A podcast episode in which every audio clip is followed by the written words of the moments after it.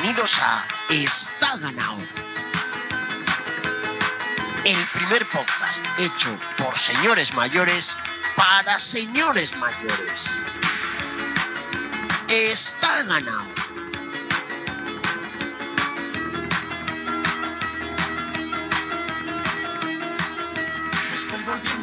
Pues queridos y siguientes, bienvenidos otra semana más a vuestro podcast de referencia, el podcast hecho por señores mayores para deleite, placer e incluso excitación de otros tantos señores mayores, señoras mayores e incluso señores mayores que estáis fielmente cada semana al otro lado de, la microonda Qué bien, qué bien volver a estar con vosotros. Eh, segundo programa de la temporada, mm, después de nuestro aclamado regreso de la semana pasada. Eh, hemos recibido otra vez cientos de comentarios muy a favor y, muy contentos con nuestro regreso.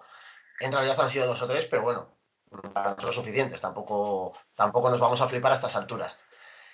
Eh, venimos hoy con un tema peliagudo. Ya sabéis que nosotros, eh, según la semana, ¿no? A veces lo traemos gordo, a veces lo traemos fino. Esta semana eh, se viene muy gordo, se viene muy gordo. Es una pena que mis queridos eh, compañeros y, socios de Está Ganado no permitan liberar imágenes de este santo programa, porque en el día de hoy ya no solo es que la temática del programa eh, sea eh, espectacular, me atrevería a decir, sino que es que nos hemos puesto casi todos, salvo Pablo que es un gañán, nos hemos puesto todos unos fondos de pantalla para acompañar la ocasión. Poca broma. ¿eh? Yo estoy temiendo un poco por la integridad de, y ya aprovecho para saludarle y presentarle, de mi querido hermano Benny, ¿cómo estás? Buenas noches. Buenas noches, aquí estamos. Oye, tengo un poco de miedo por tu integridad porque tienes un cabeza ternero detrás. Aquí el hombre aquí haciendo la humilía. Ojo, eh, ojo, ojo, que acuérdate del japonés, que el japonés también estaba ahí muy contento con él tal y casi le arranca la cabeza. Oye, que igual, si como me dé, me jode vivo. qué peligro, hostia, hostia, qué maravilla. Eh, me voy un poco hacia el centro de la península, hacia abajo, para saludar y recibir otra semana más a mi otro hermano, Pablo. ¿Cómo estás, Pablo Reis? Buenas noches, muy bien. Sí que tengo fondo, tengo fondo difuminado. Eh, sí, vamos. Borroso. Muy carismático, muy carismático. O sea, te has puesto un fondo muy top. Me vuelves la sudadera con capucha y lo vamos a flipar. Se nota que eres hacker, se nota que, que estás aprendiendo, eh, estás inmerso en el mundo del Java, de la programación, eh, muy a tope, ¿no? Eh, contento. Siempre, siempre a tope. Muy bien, pues vamos a empezar, pero claro, estaréis pensando, a ver, normalmente en Está Ganado, al menos casi siempre, eh, soléis intentar traer a alguien al programa para que aporte un poco de luz, un poco de conocimiento.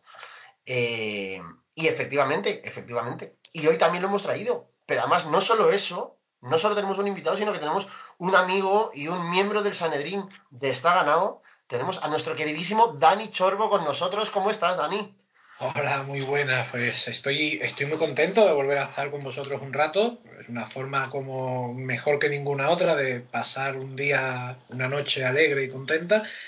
Y encantado de volverme a encontrar esto tal y como lo dejé en la segunda temporada. Sigue la mesa llena de latas vacías, el suelo lleno de peladillas, de peladuras de cacahuetes. Magnífico cómo, cómo nuestros becarios trabajan cada día menos. Cada, efectivamente, este programa cada, cada, vez efectivamente tiene más latas vacías alrededor y menos dignidad. Son, son los objetivos claros que perseguimos. Bueno, perdona, perdona que te corte, pero mmm, nuestro objetivo nunca ha sido, nunca ha sido acaparar mensajes alabando nuestro trabajo. Nuestro objetivo ha sido acaparar mensajes insultándonos. Por ese camino vamos, creo que vamos mejor. Efectivamente, y además, como bien dices, eh, nosotros nos gusta que nos insulten. Lo que buscamos es un poco la reacción casi como la arcada, ¿no? O sea, que la gente te... ¡Eh! Como eh, eh, eso que te sale ahí de dentro, que te da como cosita.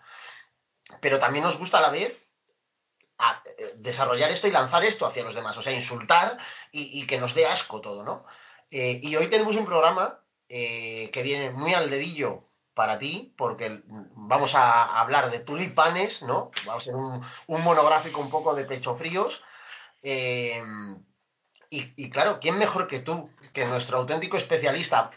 Tú en mi cabeza ya, Dani, tío, eres como el mítico este de, televisión española corresponsal que estaba en Roma, en el Vaticano, que no sabía, o sea, solo sabía cosas del Papa en realidad, pero sabía todo del Papa. Pues tú eres como nuestro corresponsal del Vaticano, pero de, de holandeses. O sea, mm, Eres la máxima autoridad prácticamente en holandeses que yo conozco. Un señor mayor, un señor mayor siempre. Totalmente, totalmente. porque los ese tenemos ya nuestra experiencia. Soy ese señor mayor que se dedica a jatear holandeses. ojalá, escupir holandeses en la cara. Ojalá, ojalá algún día, ojalá algún día se pudiera vivir de eso, ¿eh? Joder. Eso sería súper bonito, tío. Eh, a mí me gustaría, vamos, yo me ofrezco voluntario también, ¿eh? Yo, si encuentras algún tipo de plaza funcionarial que consista en, insultar a holandeses, vamos, eh, cuenta conmigo y con mi hacha, yo de cabeza. Eh, muy bien, amiguitos, pues si os parece, vamos a empezar con el Está ganado esta semana. Y como siempre, ya sabéis que, a diferencia de muchos otros programas que empiezan mirándose al ombligo y no dejando de mirarse a sí mismos porque el ego les puede, a nosotros nos gusta empezar el programa mirando hacia afuera, mirando a nuestros Isidres y a toda la gente de los mares eh, que nos manda preciosos mensajes, preciosos insultos, incluso alguna que otra amenaza de vez en cuando. Y ya sabéis que nosotros para esto, además, bueno, con el tiempo, como esto va creciendo y, cada vez tenemos más demanda, pues tenemos ya un departamento totalmente establecido, eh, muy profesionalizado, eh, con su sede central, sus headquarters. Ahora me decían el otro día que, a partir de ahora no digamos lo del piso en Aluche, que digamos lo de los headquarters eh, de nuestro equipo de, social media managers, como ellos eh, insisten en decir por ahí, que no son otros que,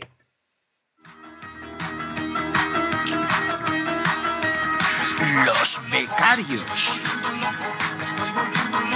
Pues sí.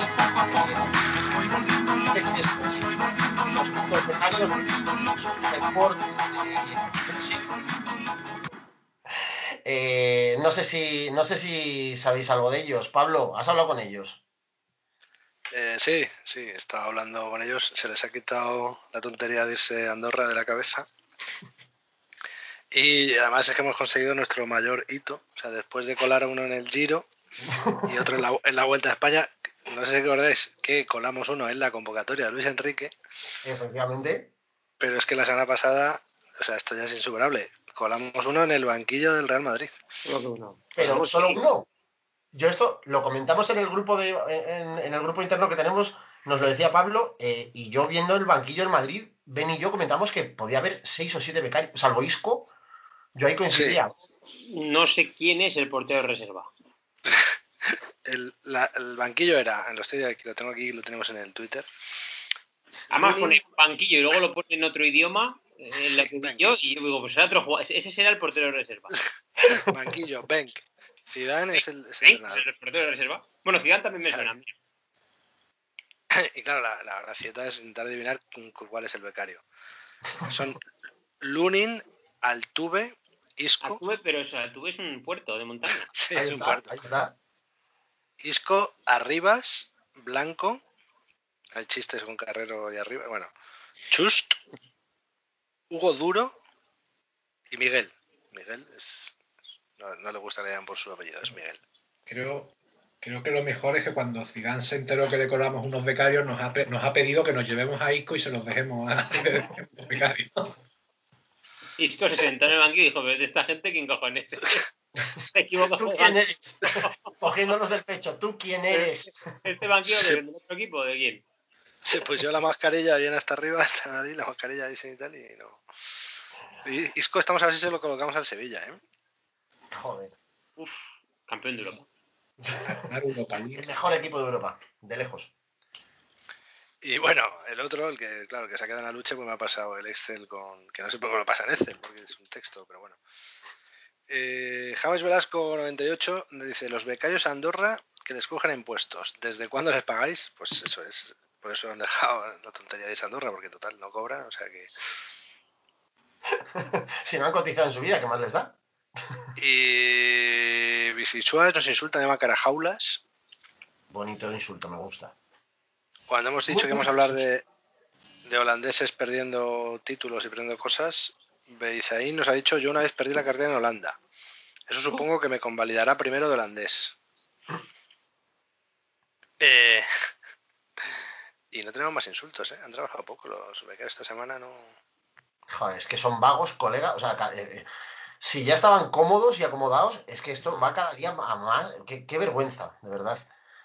Bueno, nos han puesto nos han puesto lo típico de que hoy eh, Croat del Alemán, post 23, nos ha puesto, ojo, cuidado que hoy gana, gana. Y efectivamente ha ganado, gana. Efectivamente, de esto vamos a hablar ahora a continuación, porque una vez más podemos decir que hoy gana, gana. Gana, Sí, sí. gana, con dos Ns, ¿eh?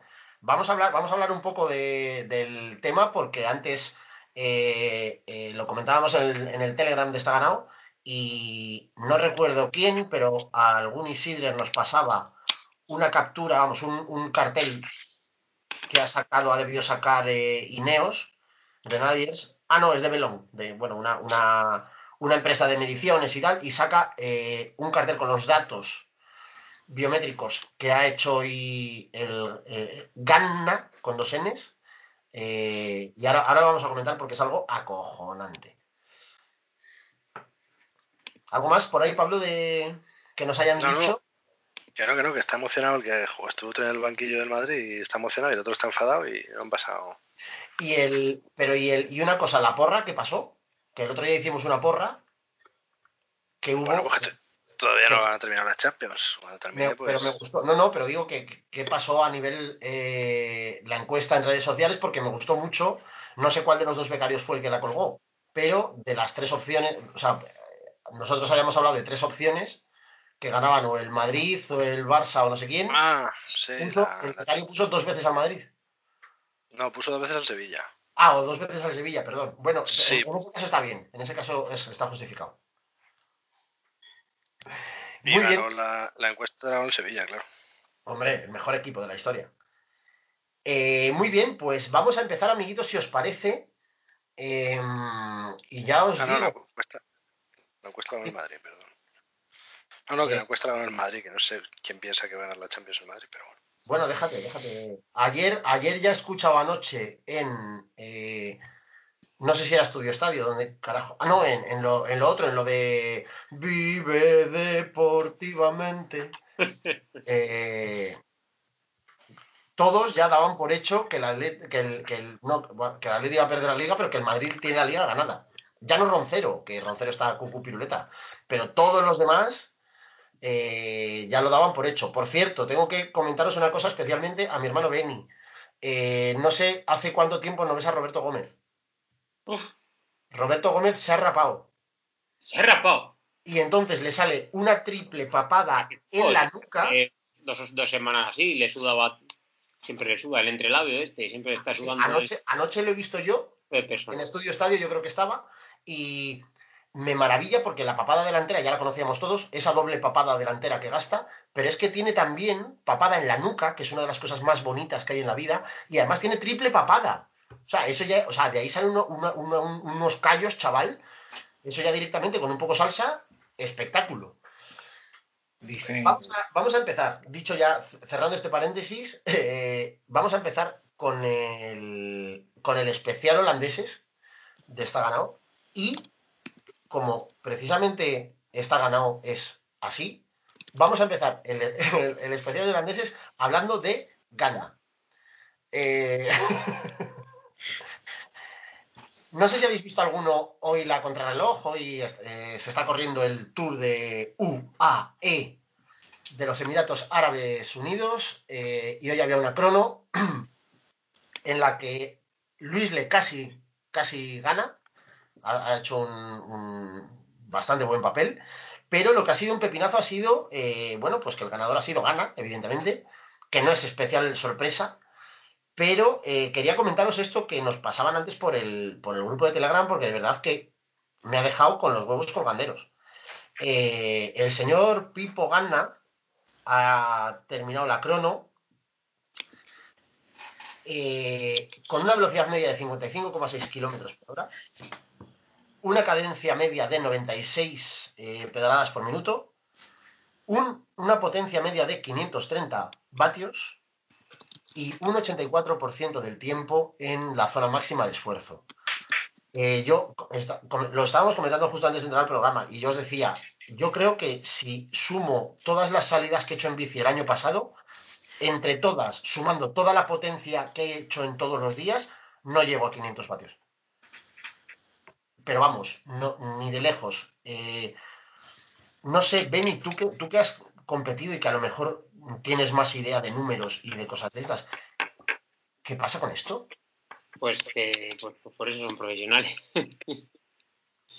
si te quieres tirar un cuarto de hora al máximo y igual mentalmente, bueno, aparte físicamente, pero bueno, em, da igual en qué forma estés, de quieres tirar un cuarto de hora a tu máximo rendimiento, igual, pues mentalmente igual no puedes tampoco mantenerlo. Eh, igual físicamente sí que eres capaz, pero la cabeza te dice que no. El otro día cuando ganó en, Francia, o sea, salió que estuvo un rato largo por encima de 400 vatios en llano. por encima, muy por encima, ¿eh? 400 vatios en llano. Pues imagínate. Madre mía. Una mala bestia. Una mala bestia.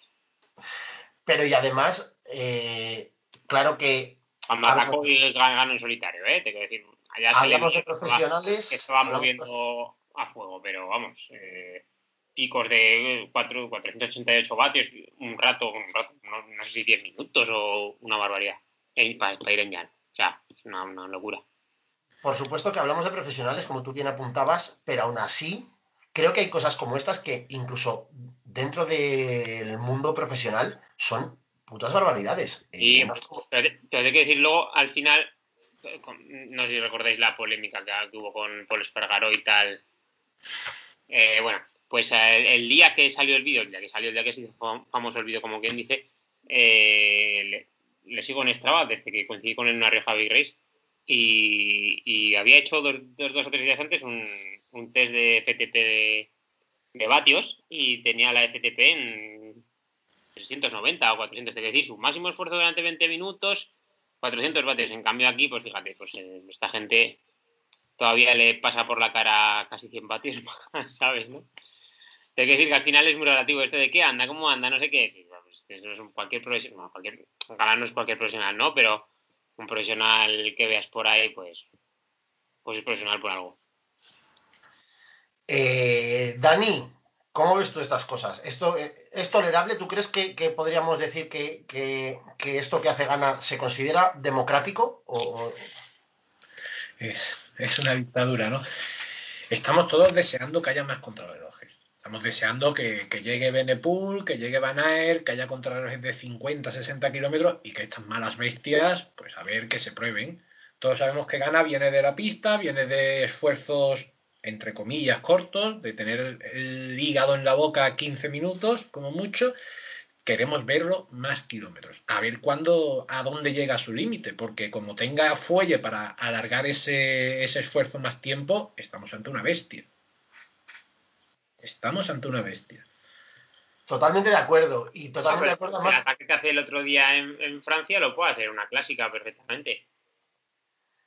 Quiere decir que, que vamos, que hay, hay gas. Hay gas. Si en, carrera eres capaz de hacer eso, es decir, no sé si te acordarás tú, Chorbo, cuando el Tour sale de Londres en 2007, que decían que el favorito era Wiggins, porque solo era capaz de hacer esfuerzos como el prólogo de Londres, el prólogo de Londres, y, luego no ganó. Y, luego fíjate en lo que acabó, eh, fíjate en lo que acabó, te voy a decir que gana está ya en, un, yo creo, en, pero claro, es que como no tenemos cronos largas, pues Claro, y estamos, estamos deseando que las haya. Y tenemos una generación, tenemos una generación que puede dar mucho espectáculo ahí. Es cuestión de que recojan el guante estas personas que diseñan recorridos y, les den el tablero de juego necesario. Hoy también lo ha hecho bien la crono Pogachar. Poyacar. Sí, no, que también, también lo ha hecho bien, ¿eh? Se ha puesto líder de la del tour este y lo ha hecho bien, no tan, no tan bien como gana, claro.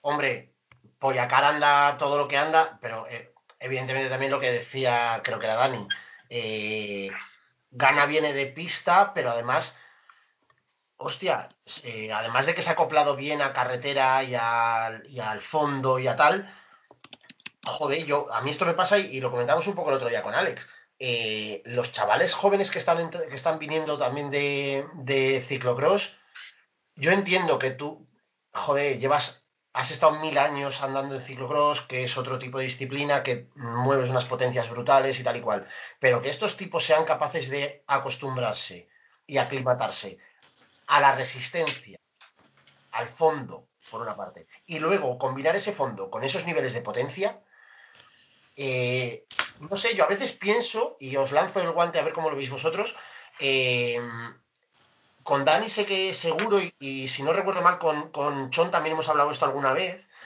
eh, el tema de Roglic, que al que consideramos algunos de nosotros un tanto fraude, no ya él personalmente, sino el concepto de que un esquiador pueda convertirse en ciclista, ¿sabes? Que de una disciplina a otra se pueda pasar y que llegues a ganar y que llegues a... Es algo como que no es natural, o sea, como no, te, no, no, no funciona, ¿no? ¿no? No debería poder ser al menos. ¿Es natural que esta gente que viene, aunque sea de DCE, de otras disciplinas tan particulares, es normal que puedan estar siendo, que vayan a ser, mejor dicho, y que estén siendo la nueva generación de ganadores de, grandes carreras? Sí. No sé, no sé si Benny quiere hablar primero. No. Sí, no. Pues es que Cacho hace unas preguntas tan largas que me he perdido la mitad de la pregunta. Bueno, más o menos, más o menos la he entendido. Eh, es que creo, creo que viene, es un cambio mucho más profundo. Yo no, yo no sé cómo era el ciclismo antes de los 90, porque no tenía conciencia, pero los que hemos vivido el, ciclismo de los 90 y de los 2000, de la era, de esa era de super especialización que te salías de tu campo y eras una patata absoluta, todo eso se ha roto. Y se ha roto, pero desde categorías inferiores. Hoy día la polivalencia de los ciclistas es máxima. Tíos que, que son enanos, bueno, no quiero insultar, bueno, sí, vamos a insultarlos, tíos que son enanos de unos 60 con una pierna que es más fina que un alambre y te los ves metidos en abanicos peleándose con quien sea. Y tíos que vienen del, del ciclocross, de esfuerzos muy cortos y muy explosivos, haciendo sin adaptación casi ninguna, de, de dos semanas de diferencia, y se los ve, y te los ves compitiendo en clásicas de 250, 260 kilómetros. En los 90 eso era imposible. No sé qué ha, ha cambiado, ¿eh? No sé qué ha cambiado, ni qué es lo que hay detrás, ni, ni idea. ¿no? De esas cosas yo no entiendo y por tanto no hablo. Pero es que incluso en la formación de los jóvenes es diferente. Hoy día están saliendo chavales de 20, 21, 22. Y cuando yo empecé a seguir esto, si tenías 24 todavía eras jovencísimo. Sí, sí, tal cual. Por tanto, algo está cambiando ahí, algo está cambiando ahí, que yo seguramente que hay gente que entiende muchísimo y te lo sabe explicar, pero claro, al aficionado como yo, que estamos de echarle una tarde de vez en cuando, pues yo no soy incapaz de ver qué ha cambiado, por qué ha cambiado. De hecho, me llama la atención esto que comentabas, Dani, incluso del físico, ¿no? Eh, efectivamente, Indurain andaba como andaba contra el crono, porque en los 90 los troncos rodaban bien. Indurain era un tipo probablemente peculiar porque era mejor que sus rivales subiendo, pero su, mm, potencia mayor, su, gran fuerte, eh, lo marcaba en las cronos. Pero efectivamente, ahora ves leños de dos metros que aguantan muy bien cuesta arriba y ves chavalines, perdón, lo que tú decías, chavalines de 52 kilos y 1,64 que los ves rodar que dices, pero este, pero este chaval que se ha comido ni que fuera don Alberto Contador Velasco. Eh, ¿Cómo lo ves tú, Beni?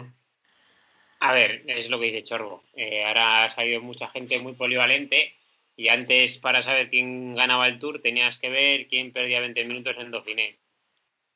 ¿O no? ¿De verdad? ¿Cuánto perdió, cuánto, cuánto perdió Dauphiné en Dauphiné? Bueno, ¿quién ganaba el Tour o quién iba a hacer podio? ¿Cuánto perdió en Dauphiné Vaso cuando hacía podio? Igual perdía 20 minutos en cada Dauphiné. Y no, lo veíamos hasta entonces. Bueno, corrió un par de giros, eh, pero bueno, eh, no sé, eh, a Ulrich lo veías antes de, antes de Suiza o a... ¿Qué no lo veías? Astron igual corría un año la Lieja, otro año la Flecha. pero hasta Dauphiné no lo veías, no lo veías tampoco. En cambio ahora pues estás viendo a todos todo el año. Eh, a ver, es, lo normal, pero esto os voy a decir una cosa que os... Esto es gracias, gracias a Contador, ya lo sabéis que sí. Contador fue el primer vuelto, no. Hay, mira, el podio de Contador en el Tour, el primero que hace es contra Lefheimer, que no lo veías tampoco en todo el año, y contra Evans, que no lo veías tampoco en, todo el año.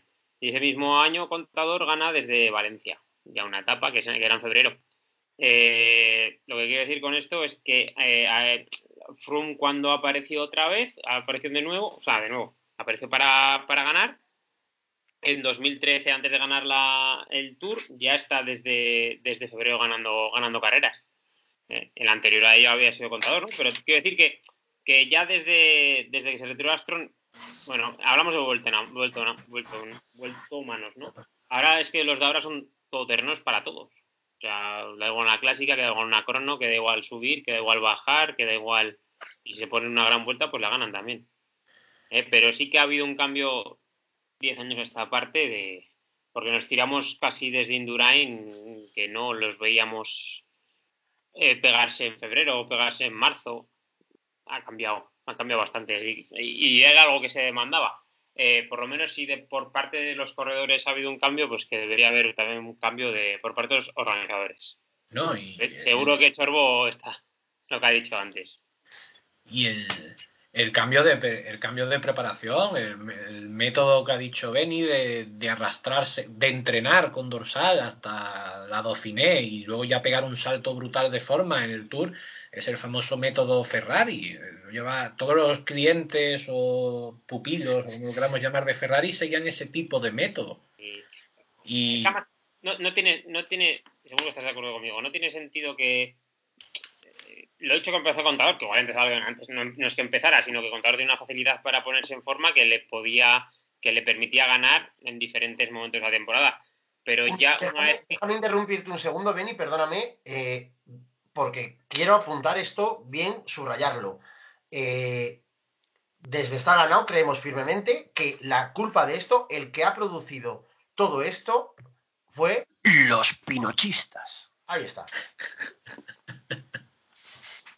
No, decir, eh, quería decir que eh, tú, ¿cómo te presentas en un tour contra un tío, me va al contador, que Froome, que en su momento, que o en tu momento de pico de la temporada, que puede ser un tour, puede ser un giro, o puede ser eh, la segunda semana de abril, contra un tío o varios tíos que llevan ya si tú vas a hacer tu mejor esfuerzo de la temporada la primera vez en tu objetivo, es muy complicado meterle mano a gente que ya está curtida en la temporada.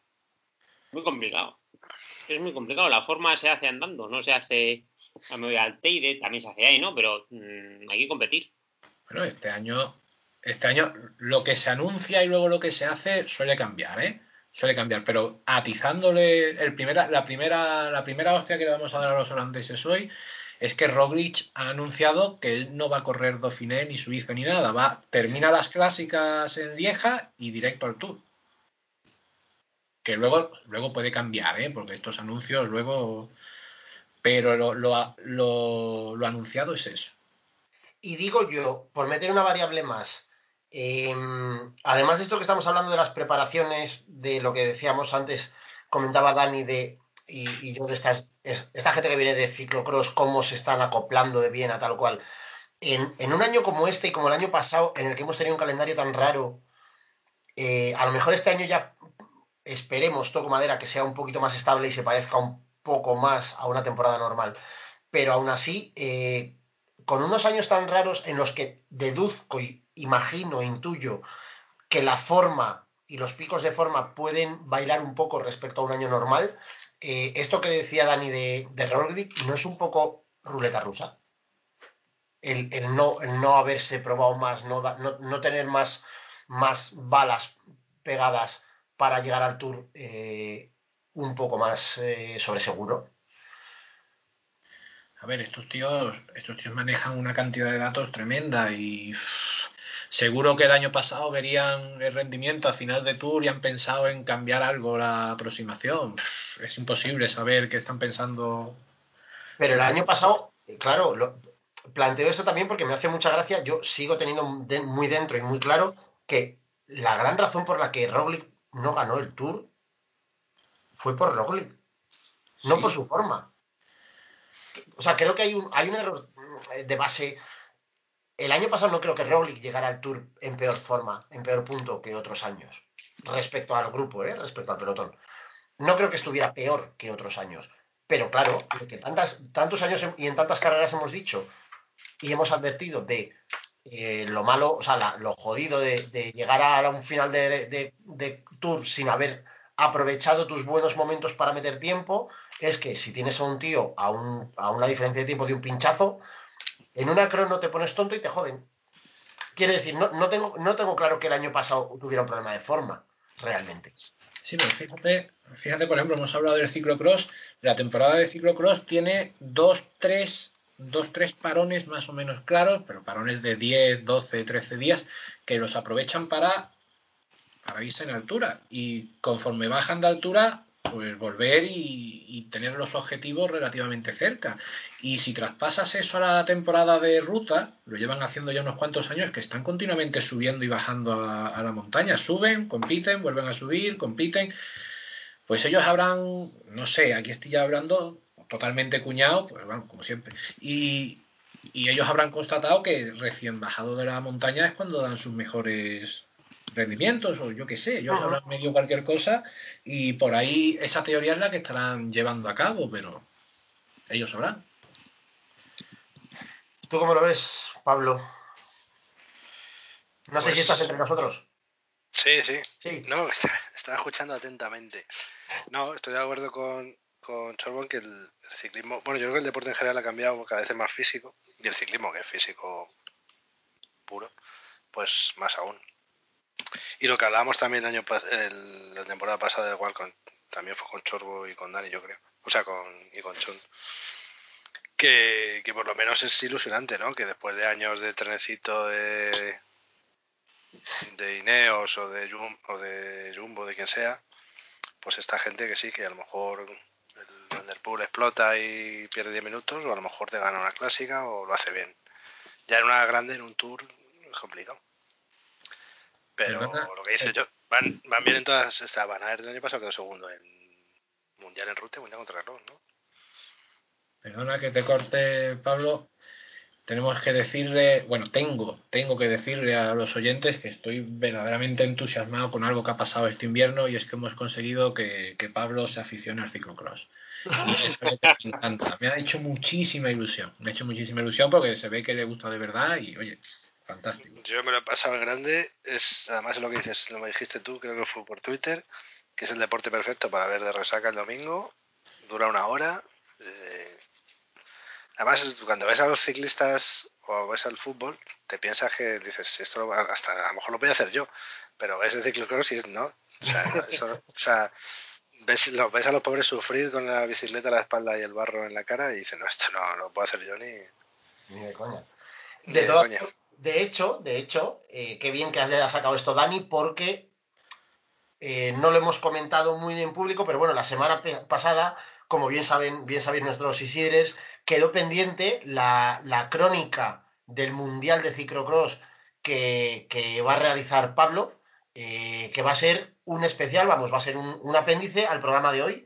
en cuanto terminemos el programa habitual, eh, Pablo va mm, a quedarse, creo que era en torno a unos 75 minutos, eh, analizando todo lo que ha pasado en, los mundiales de este año, porque ya sabéis que Pablo lo ha descubierto, se ha chinado y ahora es una prácticamente una de las mayores autoridades mundiales de, de ciclocross.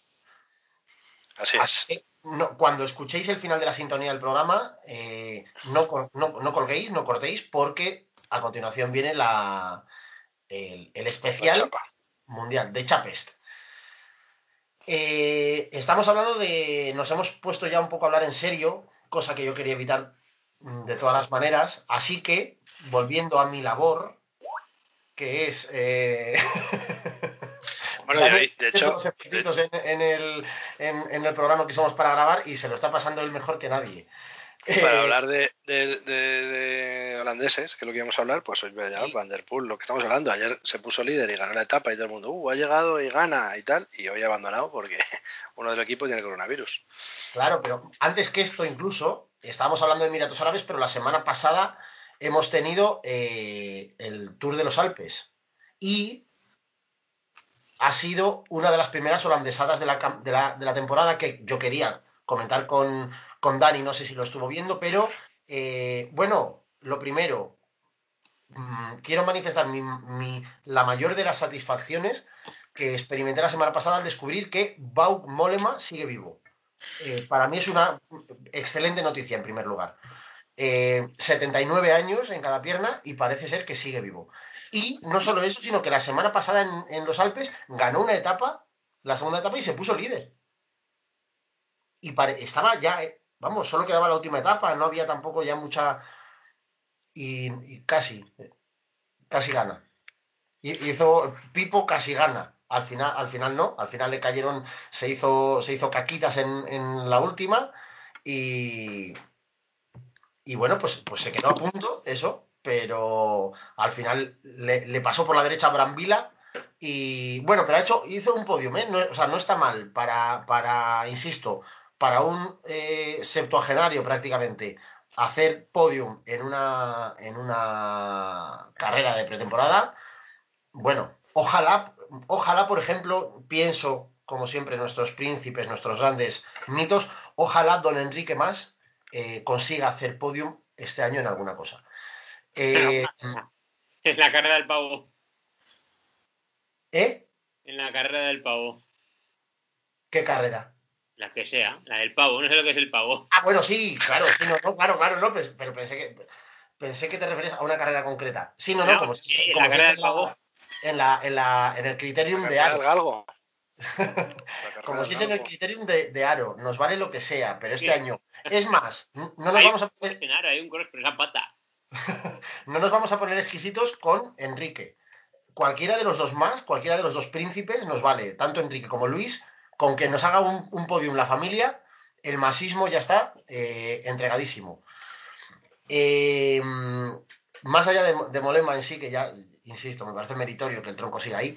Eh, no sé si has visto, Dani, por, volver un poco a nuestros odios comunes y a, a nuestros fetiches comunes, eh, voy a, desviar un poco momentáneamente esto.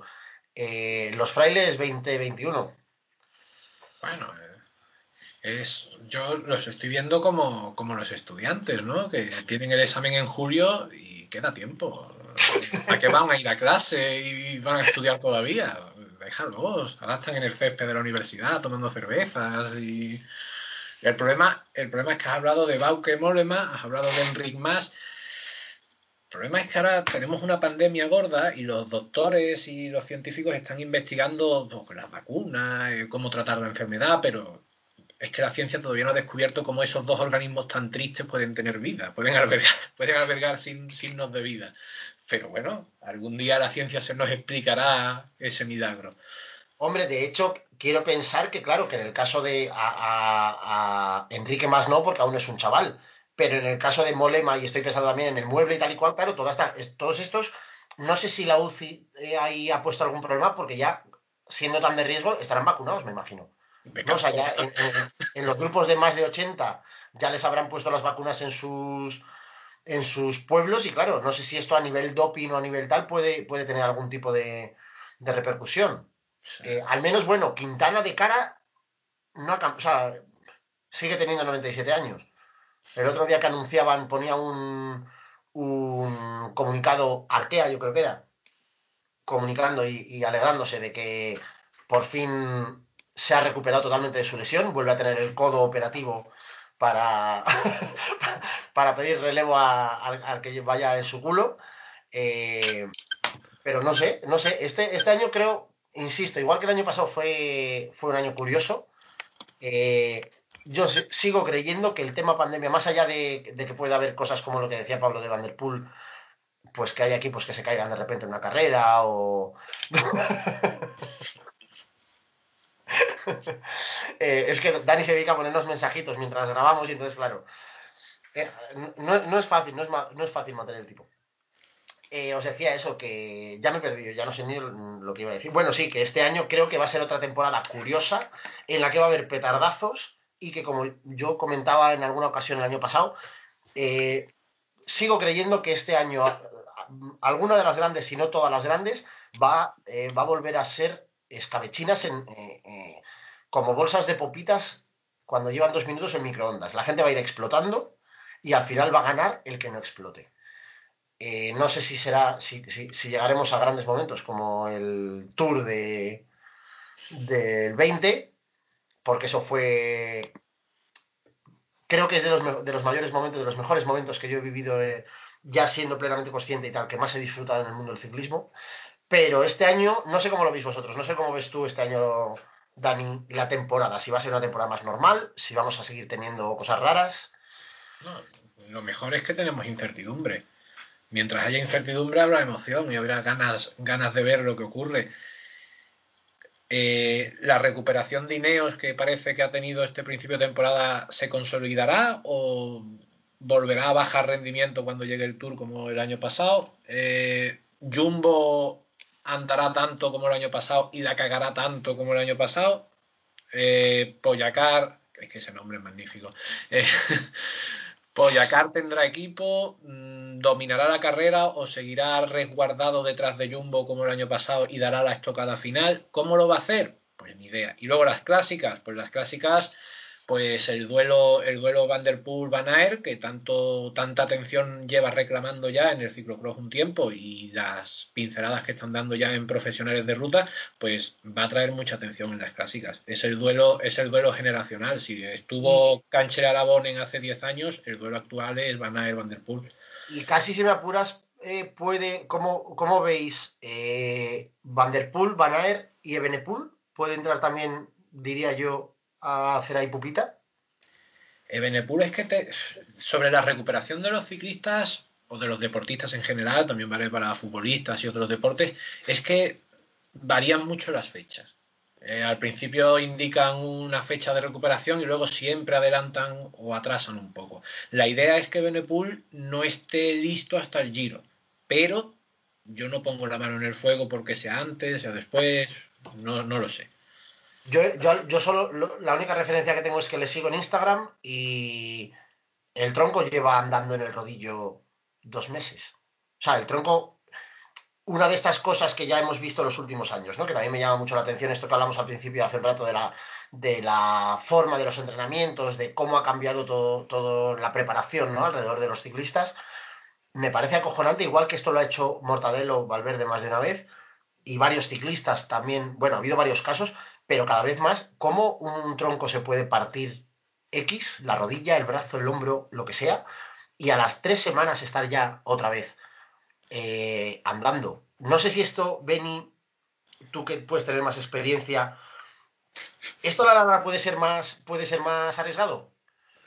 ¿O, es que realmente se ha mejorado mucho en el tratamiento y en las y en, el diagnóstico de lesiones y realmente se puede recuperar tan rápido? Eh, joder, eh, no es ciclista, pero mira Alonso cómo entrena el cuello. Después de haberse partido la boca, ¿no? Eh, y en el fútbol también se ve. En el fútbol hay recuperación. Bueno, eso es lo que pasa. Es que además ni siquiera sacan partes ya en el fútbol. Eh, Brace hace que no vea un parte del Madrid. ¿Hace cuánto no hay un parte de elecciones del Madrid? Obviamente, no, se lesiona a nadie. No se lesiona a nadie. Yo creo que que también un poco mienten más que hablan, que nos rimos de Pinocho y tal, ¿eh? Pero bueno, es que, a ver, cuando es una caída a veces es más evidente, ¿eh? Pero, a ver, no sé, eh, es complicado. También te digo una cosa, se corre cada vez, ahora corren cada vez más carreras y, y, cada vez tienes más peligro de una caída, una lesión, un incidente. ¿eh? Y además ahora tenemos el coronavirus, que además te hacen retirarte como Van der Poel, como hemos dicho antes. Entonces, pues, son muchas cosas, son muchas cosas. Va a, estar, va a estar curioso, yo creo que va a ser una temporada curiosa y además estoy pensando, queridos amigos, que deberíamos, eh, vergüenza nos debería dar. Estamos analizando y pensando un poco en lo que puede ser la temporada 2021 y no hemos hablado de... Los landistas. Por favor, por favor, Landameana, ¿va a volver a hacer triplete? Giro Vuelta Tour. ¿Cómo, qué, puede pasar este año? Bueno, ya no este año. ¿Alguna vez en la vida, en su carrera, Landa Meana conseguirá llegar a donde debería estar. Beni. Eh, yo creo que para eso le tienen que poner la vuelta a Burgos cuando, cuando Dauphiné para llegar en forma al Tour.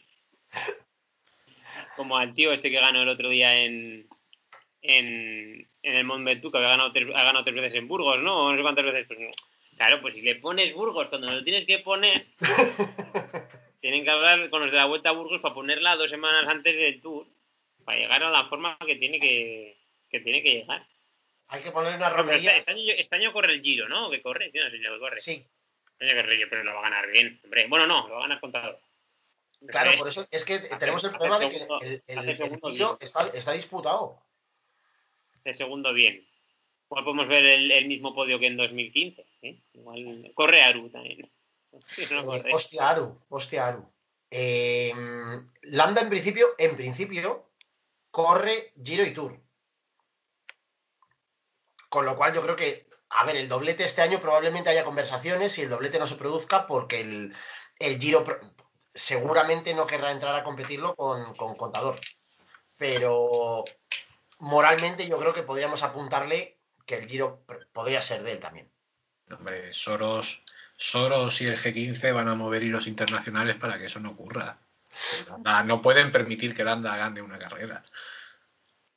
Eh, otra duda, otra, otra incógnita que también hemos pasado por alto, eh, otro de nuestros grandes príncipes, este sí que de verdad, es Pello Athletic, que después del, del año pasado que hizo una buena, oye, hizo una temporada bastante notable, eh, ojo, ojo, no, estoy pensando así sobre la marcha, ¿eh? Ojo, no vayamos a ver un golpe de estado en el que Pello Athletic doblegue a Landa Meana y Landa Meana se convierta en su gregario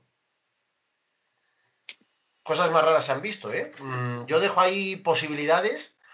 eh, ojo, ojo. va- va- creo que va a ser una temporada eh, bastante curiosota. Eh, no sé si queréis añadir alguna cosa, amiguitos míos. Antes, de que dejemos de hablar de ciclismo, eh, igual que cuando Skinner en Los Simpson habla de Vietnam y oscurecen el dibujo y se pone tétrico y demás, cuando estabas hablando de recuperaciones milagrosas, pues a mí me vienen recuerdos que me gustaría olvidar, ¿no? Y recuerdo como un señor se lesionó la clavícula, se fracturó la clavícula a finales de febrero, no montó en ninguna carrera en bici, preparó a base de rodillo, llegó a Rubé y le ganó Rubé a, a un señor por el que daría mis dos riñones y parte de mi pulmón. Todavía me duele, todavía estoy herido, pero bueno, Matthew Hyman ganó una Paris-Roubaix a Tom Bonnen con la clavícula acogida con dos clips. Así que, hablando de recuperaciones, pues ya sabéis, Roubaix, Pavé, Adoquín, Sí, una carrera cómoda, además, para hacer con la, con la clavícula partida, sí, es bastante amable. Eh, pues habrá que ver, habrá que ver, ya te digo, yo, yo a Benepul le, le- le sigo en Instagram y ya te digo que no es que ahora el tío esté andando en rodillo y tal y cual, es que desde diciembre o desde noviembre, diciembre, pero además eso, un poco rollo contador, también Benepul que es bastante flipadil y le gusta mucho tirarse el pesto, eh, eso, sube de vez en cuando algún entreno, sube datos o tal, y el tronco se hace 180 kilómetros sin despeinarse. O sea que otra cosa es que luego llegues a un nivel de forma o consigas ser el Ebenepool que eras hace un año y pico. Pero desde luego, físicamente al menos, no parece que el tío esté lejos de poder volver a, a correr. Eh, pero bueno, tirarse, tirarse el pesto. tirarse el pesto, ¿eh? Tirarse el moco también. No sé cómo se dice. En el pueblo decimos el pesto, pero no sé si. Visto. No, el pesto, el pesto. No sé muy bien qué significa esta expresión. Me ha pasado esto hace poco, eh, porque yo soy muy de decir frases e expresiones que he escuchado en casa toda mi vida y en, en mi pueblo y en mi familia. Y el otro día lo hablaba con mi mujer porque intenté decir una expresión que es algo así como hacer un pan con unas hostias, pero no sé lo que significa y no sé tampoco utilizarlo bien. Y entonces lo metí en mitad de una frase. Bueno, pues ella me dijo, no, no sé qué me dijo, y dije, pues, pues claro, pues es que tú lo que quieres es hacer un pan con unas hostias. Y se quedó mirando ella y mi suegro se me quedaron mirando como diciendo, "Es- suena muy viejo, pero además no sabes tampoco usarlo. Pero bueno, pues como lo del pesto, yo creo que lo he usado bien, pero Tiras el pisto. Tira, no, sí, yo he dicho toda mi vida el pesto, pero bueno, El pesto. en fin. Acepto la corrección y me la pasaré por el forro de los huevos, como debe ser. Eh, eso, que no sé si mm, queremos tratar algún tema más, queremos añadir algún tema más de las bicicletitas, porque si no, vamos a continuar eh, con el está ganado de esta semana y nos vamos a pasar un poco a los baloncitos. Y en los baloncitos tenemos ahí un, como una miticada, ¿no? Yo sé que Pablo iba a ser muy feliz, eh, porque hoy tenemos un, como estamos en eh, monotemático holandés, tenemos una, un partido muy especial. Eh, fijaos que hasta yo, que no soy especialmente futbolero, como bien sabéis, eh, es uno de esos partidos que, bueno, que supongo que eh, cuando esté a punto de cascar, esté ahí en una, en una cama a punto de doblar, me acordaré de Graciano Palomo y su aurora boreal y eh, de la final del Mundial de 2010. Vamos a meternos en nuestra máquina del tiempo y rebobinar 11 añitos casi, 10 años y medio. Eh, ¿Esto era Sudáfrica o dónde era? ¿Pablo? Sudáfrica. Sudáfrica. Pues Sudáfrica, nos, vamos, Sudáfrica. nos vamos a Sudáfrica eh, al 11 de julio de 2010, eh, donde va a haber, eh, se va a disputar la final del- de la Copa del Mundo entre una banda de pecho fríos y, un- grupo de, gente de un auténtico país de España. ¡Viva España! Eh, mm, dejadme que haga una cosa que hace mucho tiempo que no hago, que me gusta a mí mucho, a ver, a ver si, lo, si lo puedo ejecutar como, como se merece. Eh, yo creo que lo voy a conseguir. Voy a esforzarme, voy a esforzarme a ver si soy capaz, porque ¿Dónde viste la etapa, Beni? no es la etapa, pero me vale. ¿Dónde viste el partido, Beni? Pues lo vi en casa de un colega. eh, estábamos haciendo la cena, no, ¿qué, estábamos haciendo? La cena, no sé. Pues ahí estuvimos, sí, bebiendo vino y. sí. Y luego no me fui al chamizo de vuestro amigo Pedro Mari la bolsa. ¡Ojo! Y, y- ¡Pedro Mari! Saca la bolsa. y ahí la reventamos. Reventamos. Y acabamos la noche, acabamos la noche con un tío mm, en un kebab a las 7 de la mañana. eh, un tío tumba en un kebab que vino la ambulancia por él. Y todo el mundo, quiero lo que llevaba ese kebab. Gran mundial. A las, dos horas- a las 9 entraba a trabajar, también te lo digo. El famoso kebab de Sida. Eh, ¿Y tú dónde viste el partido, Pablo? Pues yo también En Toledo, casa claro. de una... Sí, en casa de un amigo, en casa de Sergio. en su patio. Bebiendo y tal. No recuerdo... O sea, bueno, luego sí, pues lo he visto 40.000 veces. Pero... Bueno, eh, emocionante, ¿no? La próloga. Eh, veníamos de ganar la Eurocopa. Eh, la gente se queda con el tiki-taka y tal, pero en el Mundial este yo creo que se jugó España bastante mal. Ganó, que es lo que hay que hacer. Muchos partidos 1-0 sufriendo sobre todo contra los sudamericanos.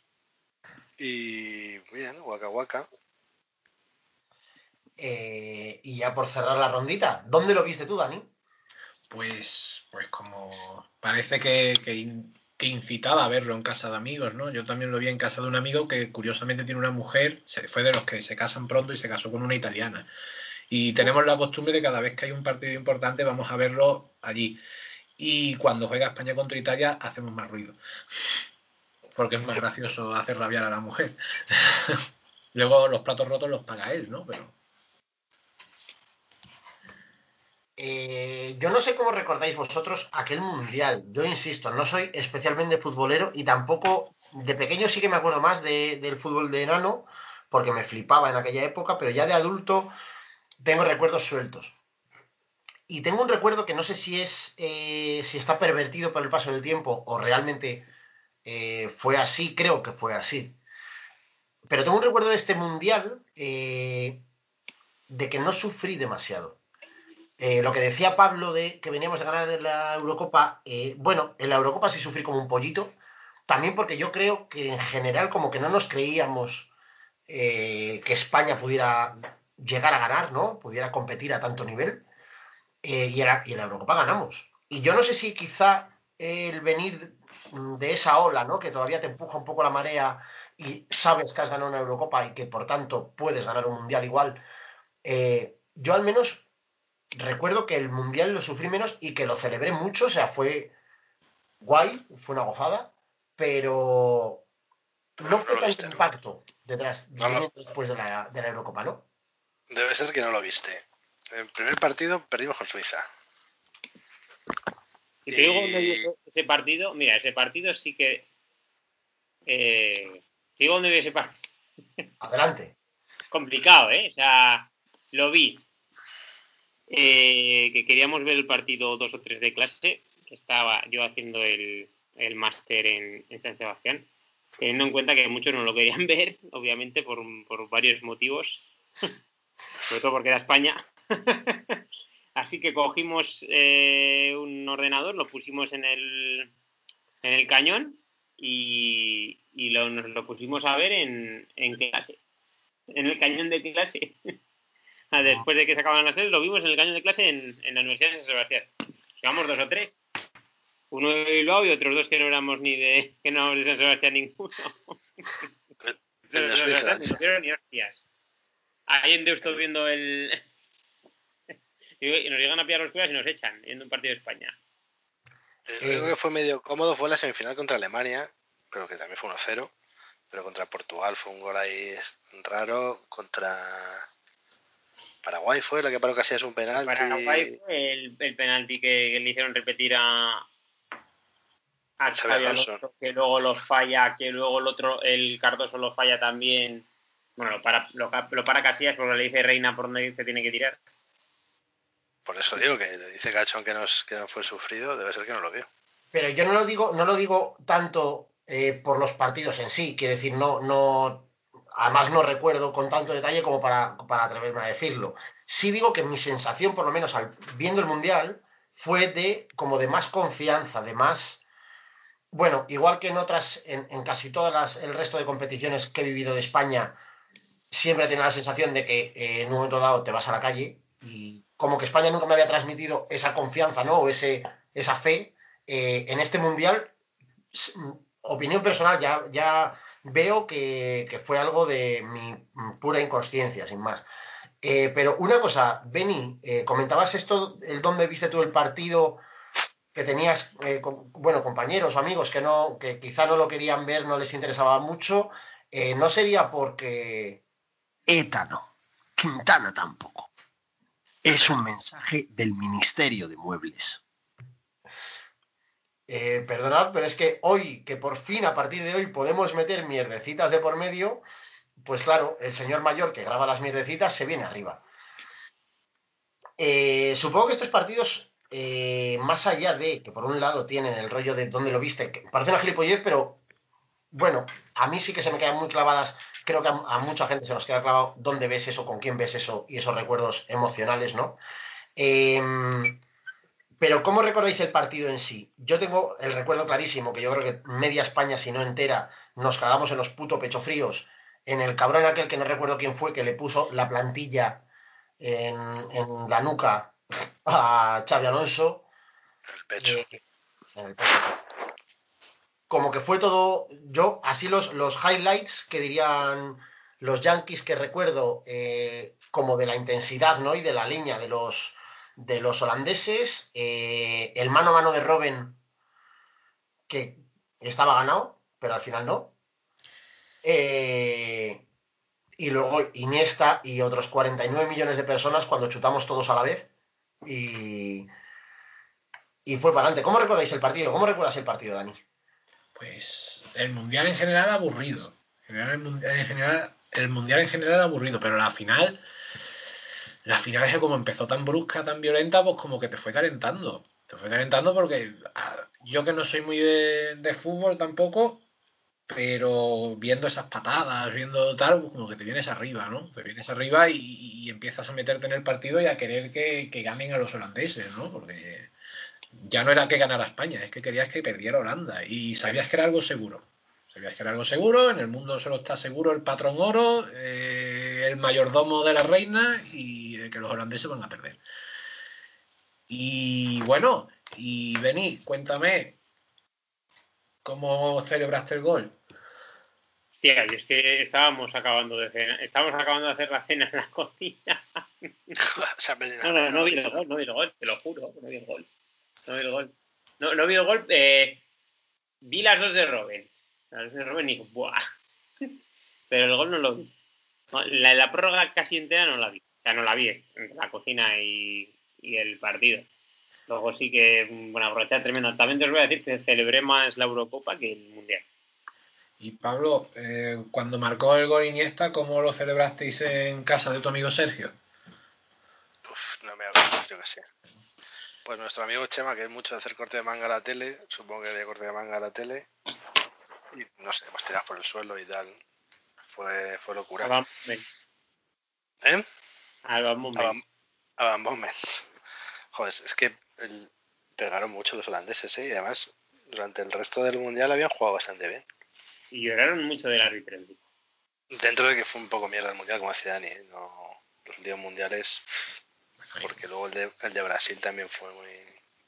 Y todo y el último cual, el último cual fue. se acuerda de la puta, de la puta bubucela. No, sí. Se acuerda de las putas bubucelas. Luego te hacías, ¿eh? El, el partido fue horrible, pero luego te hacías. Luego ya le- escuchabas ya ni lo escuchabas. Pero yo os voy a hacer una pregunta a vosotros y a todos los que oi- oigan el podcast, a los millones de, a los millones de oyentes. Eh, lo próximo va a ser poner subtítulos para que nos puedan seguir en otros países. Sefardíes también. Y, Yo creo que los sefardíes son los que más nos entienden. Bueno, como me ponga con el acento cerrado, no sé yo. Eh, el caso, una pregunta que le hago a todo el mundo. Cuando, cuando yo veo los partidos con mis amigos, yo soy de Sevilla, vosotros cántabro, de Toledo, riojano. Yo no sé por qué cuando veo los, cuando veo los partidos con mis amigos y siempre quieren que saquen al de su equipo de fútbol, al sevillano, al bético, y es una transformación de la realidad. Puede estar su jugador haciendo un partido absolutamente lamentable que ellos, ellos lo ven como que está jugando genial. ¿A vosotros os pasa o, o no os pasa eso? A mí sí. O sea, yo de hecho creo que soy famoso en este programa porque allá hablemos de lo que hablemos, de cualquier final, de cualquier eh, partido, de lo que sea. A mí lo que me interesa es poder meter un poco, también porque, porque estoy en una época en la que del Racing de Santander no hablan ni, ni el dueño del Racing de Santander. Eh, entonces, bueno, sí, yo sí tengo ahí un poco ese rollo, pues joder, además como el Racing nunca ha tenido una grandísima aportación a, a, al a, bueno, a las competiciones internacionales, al menos en la última época, bueno, pues cuando Munitis está por ahí, cuando Helguera está por ahí, cuando tal, pues yo ahí sí que soy pueblerino, sí. No, no me voy a ocultar ahora. Somos madridistas. Hombre, pero Beni también tú tienes ahí un poco tu, tu sentimiento riojano. Los caparrones a ti te llegan muy dentro. ¿Y qué quieres? ¿Que saque a Esquerro o que saque a.? Claro, pero por eso digo que tú y yo estamos juntos en esto porque no tenemos a quién sacar. Cuando lo tenemos, lo intentamos. Pero lo que pasa es que tenemos poca representación.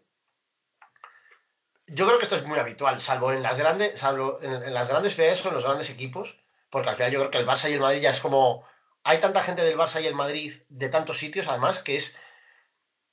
Supongo que es menos, menos visceral, ¿no? Menos, o sea, yo en- en Santander he discutido mucho y me han odiado mucho los aficionados del Racing, porque. Y yo me considero racinguista, pero bueno, de una forma bastante relativa. Pero hay mucha gente en Santander y muchos, la mayoría o una gran parte de los, de los aficionados del Racing de Santander son ultras del Racing. Eh, o sea, no sé, en mi, en mi cabeza hay un cortocircuito ahí en ese momento, pero yo recuerdo que hace ya años yo he tenido muchos problemas en Twitter con gente del Racing, ¿no? Porque yo he hecho afirmaciones, simplemente he contado que me daba absolutamente igual el Racing, que podía desaparecer, pues épocas en las que pedían que le rescatase el gobierno, que le diesen dinero para tal, que cual. Y yo decía, chicos, si no tienes dinero, si no lo puedes conseguir de forma privada, a pastar al Prado, ¿no? O sea, no sé hasta qué punto o en qué momento un gobierno se tiene que, se tiene que convertir en rescatador de equipos de fútbol. Eh, y hay peña que se crispa mucho, o sea, eh, a mí me han llegado a amenazar por la calle, literalmente, me han llegado a coger por el cuello porque amenazaba al Racing de Santander y, y estaba at- atacando a la gente y tal. Eh, sin llegar a eso, hombre, yo creo que lo de que todos tenemos un cierto reflejo de nuestros equipos. Hombre, Pablo, algún día, Dani, cuando vayas a Toledo y conozcas a Pablo, Pablo te contará las historias del salto del caballo. Eh, aquí en Toledo la gente, mucha gente del Atleti, mucha gente del Madrid y el Toledo pues está en tercera, o sea que... Yo fui vecino, la historieta de Cachón de hoy. Durante bastantes años fui vecino de Juan Carlos de Diego, exjugador del Racing y exjugador del Toledo. sí, Poca sí, broma. vaya- De la época de Emery. Compartía historia con Emery en el Toledo. Y de Diego me de antes, de antes. Emery fue jugador y entrenador del Toledo. Anda, no sabía que había entrenado también. Sí, empezó, empezó ahí. Luego ya Paris Saint Germain, Arsenal, Villarreal. Lo que, lo que estoy viendo a raíz de lo que comentabas, Dani, estoy echando un ojo al, al menos a las alineaciones de la final y los suplentes y tal. Eh, es posible que en el Mundial 2010 no hubiera ningún cántabro en la selección, me cago en mi vida. Mira, y mira que bueno, hay jugadores buenísimos ¿eh? en Cantabria. Había un riojano. No mires la Wikipedia que hay preguntitas, ¿sabes? Había un riojano. No estoy mirando, no estoy mirando la, la Wikipedia. A ver si hay alguien por ahí que Te nos. puedo decir, te puedo decir Hay una un anécdota con un campeón del mundo un mes después de que ganara. Bueno, no llegaba ni al mes. Dale, dale, dale. Tres semanas después de que ganaran el mundial. Te puedo decir una anécdota. ¿Qué Dale. nos ocurrió? Le doy. Sí, sí, sí, sí. Pues estábamos en una Para la discoteca. cita. Ahí Estamos, estamos en una discoteca. Y, y voy a mear. Un maromo. Y digo, me cago en la puta, Javi Martínez. No jodas. Y calla, calla. Está- estábamos cuatro colegas, cuatro colegas. Y uno no es muy futbolero. Y le decimos, nada, que nos vamos a hacer una foto con, con este. Y va, le da el móvil y le dice, "Haznos una foto nosotros cuatro. A Javi Martínez me moría. No podía- además, una persona que no sabía quién era Javi Martínez, te quiero decir que es que no puede ser, ah, típica anécdota, esto dice, que no, que no sabía quién era, te quiero decir que es una, una persona que, que no sabe fútbol. Y digo, buah. Y Jaime Martínez flipando, con dos mu- mujeres en cada brazo, flipando, diciendo, pero estos tíos, ¿de dónde cojones han salido? Sí. Gran, Tres semanas, no era agosto, primeros de agosto. gran anécdota, pero había, había un riojano en esa selección. Sí, Sí. sí, sí, Llorente. Filosofable. De rincón de Soto como las peras. Oye, estoy pensando que nos hemos metido muy en el papel del programa, el especial, el monográfico Holanda, holandés, y hoy prácticamente no hemos hablado de nuestro, nuestro equipo favorito, el mejor equipo de Europa. Que el otro día tuvo partido y parecía que sí, la semana pasada jugó en Europa, parecía que sí, pero al final regular, pero bueno, siempre confiantes, ¿no? O sea, yo cuento con que prácticamente el Sevilla, la Champions, está jugando la Champions, ¿no? Se está. Es que os, os estáis cebando, os estáis cebando con mi ciudad, eh, os estáis cebando que, que en la misma semana les dijeron que no iban a salir los pasos a la calle en Semana Santa. Esa gente está destrozada. Esa gente mismo no, no tiene luz en su vida. ¿Qué les queda? Si no les queda ya ni, ni los muñecos, ni los muñecos de trapo, ni, ni el fútbol, ¿qué les queda? Fíjate que las- el año que viene hay otra competición. Está la Champions, la Europa League y otra. Otra que no me acuerdo cómo se llama. Ligue. La Intertoto. No, no, no, que no, que es, es en serio. O sea, hay tres. ¿Y quién va a ir a esa? Pues esperemos que el Sevilla y que la gane, ¿no? Vamos, si va el Sevilla lo va a ganar, ¿no? No sé. El Betis. El el Racing, joder. Eh, qué desgracia, qué desgracia, amiguitos. Qué, qué bien lo estamos pasando. A pesar incluso de tener que hablar de momentos difíciles para nuestro querido Sevilla. Hace tiempo, hace tanto que soñamos su boca que la vida se nos ha vuelto loca. Eh, pero claro, tenemos que ir ya mm, apuntando un poco. esto es como cuando en el teatro se empiezan a, se retiran los actores, vuelven a salir para aplaudir, ya se empiezan a encender las luces, ya esto empieza a terminarse. Y como la semana pasada empezamos la temporada muy mal, eh, despidiendo el programa sin ninguna de nuestras secciones estrella, eh, claro, esto se nos ha comentado mucho. Mucha gente nos ha dicho que no hubo ni alegato, ni preguntitas, ni, ni nada para, para, para cerrar el programa. Eh, y entonces, claro, esto hay que resolverlo. En realidad no sé si Pablo tiene algo preparado o no. pero yo, como me he comprado la maquinista esta de hacer ruidos, pues puedo aprovechar y deciros. Los datitos y las preguntitas. Eh, Pablo, dime que tienes. Bueno, si no tengo el alegato por aquí, te puedo poner lo que sea. Hay preguntitas, hay preguntitas. Ojo. Tengo. He estado mirando. Es que me lo he preparado, ¿eh? porque he visto que la semana pasada quedó un poco soso. Esto, bueno, que esto es guay, lo de ciclocross y tal, pero el fútbol pasamos completamente. Y esta vez me lo he currado. Tengo dos preguntitas. La fácil, que creo que la podéis adivinar, y la difícil, que, que bueno, que esta vez además no la voy a decir. La voy a dejar para nuestra audiencia, si no acertáis. Venga, jamón y juelo. Y además estoy viendo no, n- no os acordáis de nada, así que no, no vais a acertar. Eh, todo esto venía al caso porque en 2010 eh, el Inter hizo triplete, ganó la Copa de Europa en el Bernabéu, Mourinho y tal y cual, y luego eh, Holanda quedó segunda en el Mundial. Y mucha gente pedía balón de oro para mm, Wesley Snyder. Otros tantos lo pedían para Iniesta, pero no lo ganó, lo ganó Messi, ¿no? Sabéis. ¿Quién fue? Esta es la fácil, ¿eh? El balón de oro, pero del mundial. El mejor jugador del mundial. Esta es la fácil. Iniesta, ¿no? No sé. Pedro Munitis. Eh, cachón, en serio. Pues es que no sé ni muy bien ni quién jugaba. Messi. ¿Iniesta o Chapi? Pues, ¿Quién jugaba? Pues un montón de países, pero la final, España y Holanda.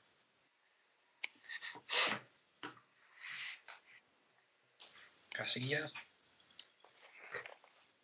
Sara Carbonell. Yo digo, yo digo Iniesta. Bueno, no, Casillas, déjate, no, no va mal tirado lo de Dani. O Xavi Alonso. No, pues yo voy a decir Xavi Alonso, fíjate. Sí, o Gadevila.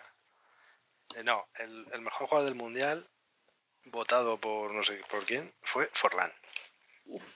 Venga, hombre, por favor. Ese con quien ha empatado. Así como goleador. Sí. Bu- Bueno. Y ahora la pregunta difícil. Que viene a colación de toda esta historia del balón de oro y del triplete del Inter.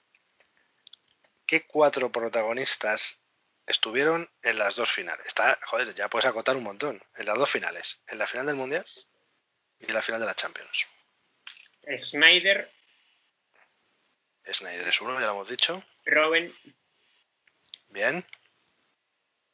y espera, a ver qué pienso.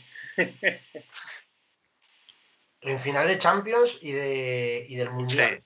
La del Mundial fue España-Holanda, que hemos dicho ya 47 veces. Y la de la Champions fue Inter de Milán, Bayern de Múnich. Jaime Martínez.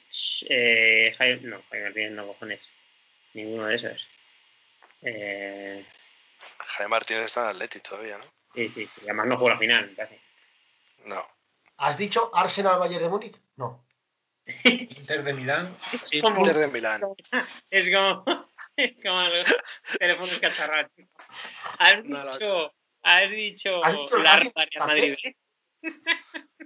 Has dicho Betis. A ver, Benito ha dicho dos: Robben y Snyder, que estaban en Holanda. Robben estaba en el Bayern de Múnich y Snyder en el Inter. Faltan otros dos. Van Bommel. Van Bommel se iba a decir yo, sí. Van Bommel. Van Bommel estaba en el Bayern de Múnich y estaba en Holanda. Y Van Persie. Puede, puede ser de Jong en el Inter. No. ¿no? Es muy difícil. Una pista.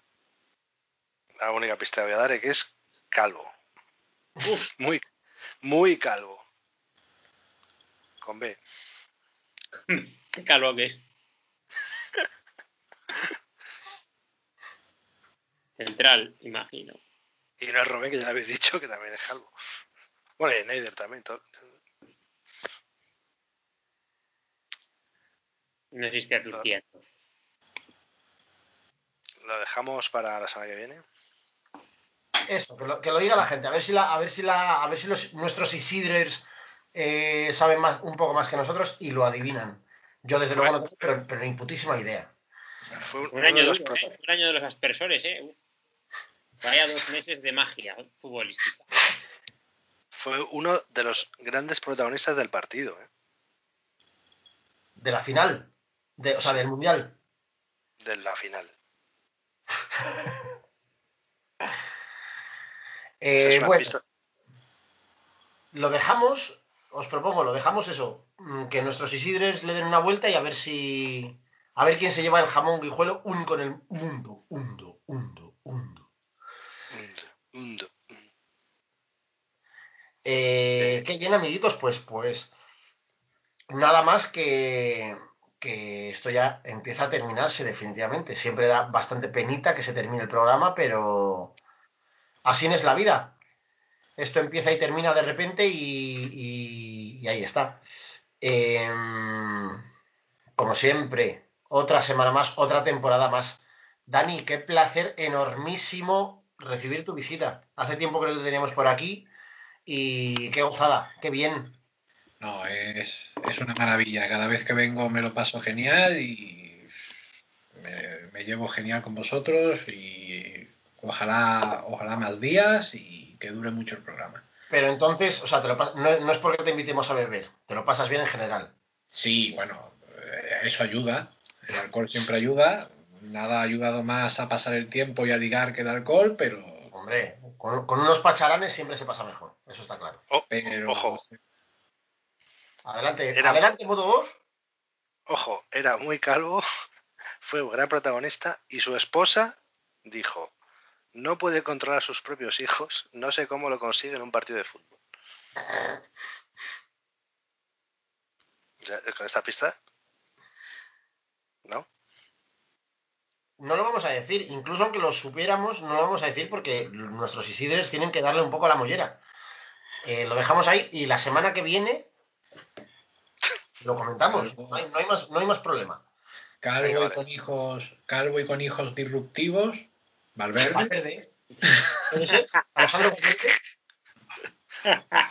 A lo mejor ahí, nueve años más, o, hay nueve hijos más, o nueve, Bueno, o veinte. en el 2010 Valverde tendría 54 años, tampoco era tan viejo. No, no, 54 y más o menos, si no me bailan los números, debería ir por, por el 34 hijo. Creo que en, en- en aquel momento tenía 34. Sí, pero no estuvo en la final de la Champions. Ah, eso Por ponerme, por ponerme un poco serio, no me quiero ir sin decir que Eurocopa aparte, esa final fue un paso de- del testigo entre un equipo futbolístico que siempre fue muy loser, como la selección española, y otra que es aún más loser, que es la selección holandesa. En ese, en ese enfrentamiento de loserismo, ya digo, Eurocopa anterior aparte, uno de los dos tenía que romper su racha y afortunadamente pues la rompió, la rompió España y no porque seamos españoles sino porque odiamos profundamente a Holanda Eh, ¿Qué pasa? ¿Qué escucho por ahí? Ah, esto debe ser de la final, que cuando estaban allí pasó algo. No se oye mucho, joder, qué putada. Claro, yo creo que estaban allí en la final de Sudáfrica. Pero no, no entiendo muy bien qué pasaba.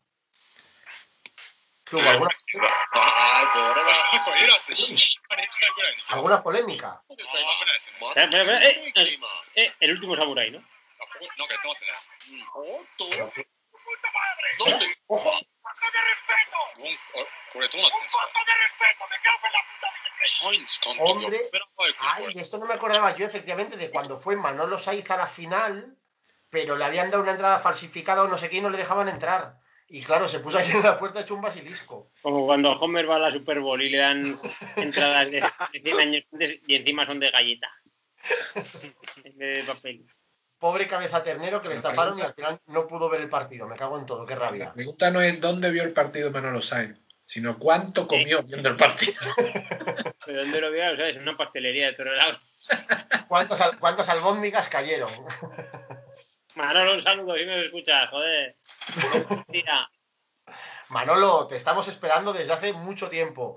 Te mandé un, un- un mensaje por Twitter, un DM muy cariñoso, no porque estuviera borracho como una cuba, que también, pero por favor, te estamos esperando en Está Ganado. O sea, junto con Roberto Gómez y Graciano Palomo, yo creo que soy la santa trinidad que nos falta por, por conseguir que vengáis al podcast.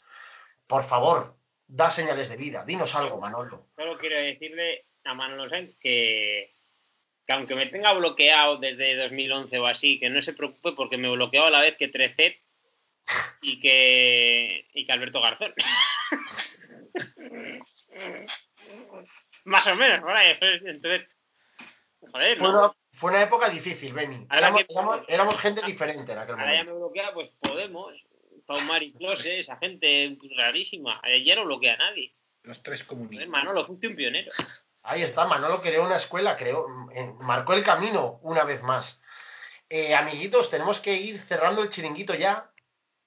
Eh, y nada, lo que decía Dani, que qué placer, maravilla, gracias por venir. Eh, ya sabes que esta es tu casa y ya sabes cómo se llega y tienes las llaves para entrar. Así que nosotros aquí te esperamos prontito para seguir ocupando la silla del Sanedrín que con tanto esfuerzo te ganaste. Bueno, tuve que pagar también, pero que, que- que vengo cada vez que me invitéis y que hacía mucho tiempo que no lo hacíamos y, en fin, que se pasa muy bien aquí, que, que ojalá haya muchos más. Perfecto. de que murieron. Destrozar pelvis. Eh, madre mía, e- esto de tener que. Lo, lo que tengo que aguantar. Lo, lo que tengo que aguantar, de verdad. Eh, amiguitos, Ben y Pablo, muchas gracias. Otra semana más eh, aguantándome. Y Solo digo una cosa, que están diciendo por el por el canal Telegram, que no hay calvos en esta conversación. Y Eh, otro, eh. otro patrocinador que no podemos tener, a Cristiano Ronaldo en la clínica de Cristiano Ronaldo. Claro, ahora los tenemos que ir a por Pantene, por H y S.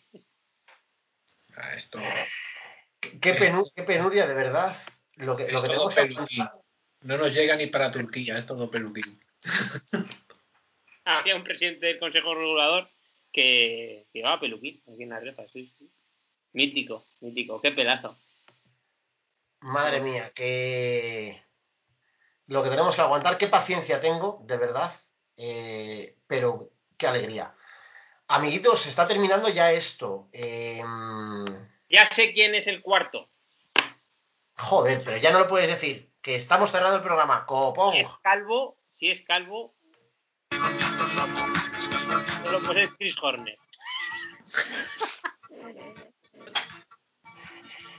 No, Amiguitos, sé si habéis oído esta- estas sutiles campanillas que suenan de fondo. Esto es- solo puede significar una cosa. Estamos terminando, nos tenemos que ir y solo nos queda por deciros que, además de las gracias, como siempre, a Dani y a Pablo y a Benny, nos escuchamos, nos leemos esta semana en redes sociales, esperamos vuestros insultos y vuestros cariños Si es y nos volvemos, el Rubio es. nos volvemos a escuchar aquí la semana que viene. Adiós. Adiós. Casillas también era calvo, pero.